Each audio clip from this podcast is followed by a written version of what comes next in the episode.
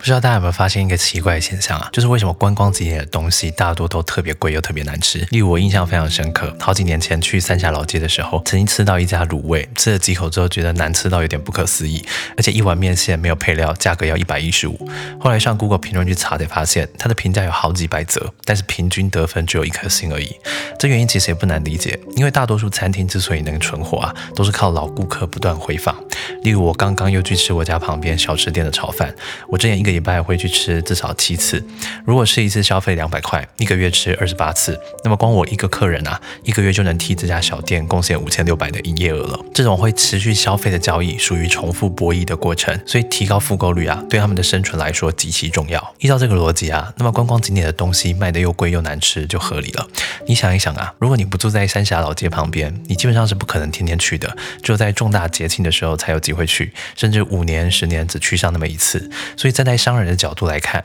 跟你交易的过程就属于单次博弈，因为不管好吃或难吃，你基本上也不会再来了呀。所以对于商人来说，最佳策略肯定就是能宰就宰，说服务跟复购率都是狗大便。理解了这个道理之后啊，我突然特别佩服中和烘炉地上烤香肠的摊贩。上周去那边买一根香肠啊，硬是等了一个小时，老板二十分钟大概就烤八只而已，而且不论排队的人龙有多长，他始终坚持一只一只慢慢烤。这种职人精神才是消费者心中对于厨师或商人的美好想象啊。但就成本跟收益的考量，谈何容易？我的新书《成人世界生存逻辑》各大数据都有卖。如果想上逻辑表达课，请到我的 IG 主页。这里是一分钟长知识，我是吴金凯，我们下次见。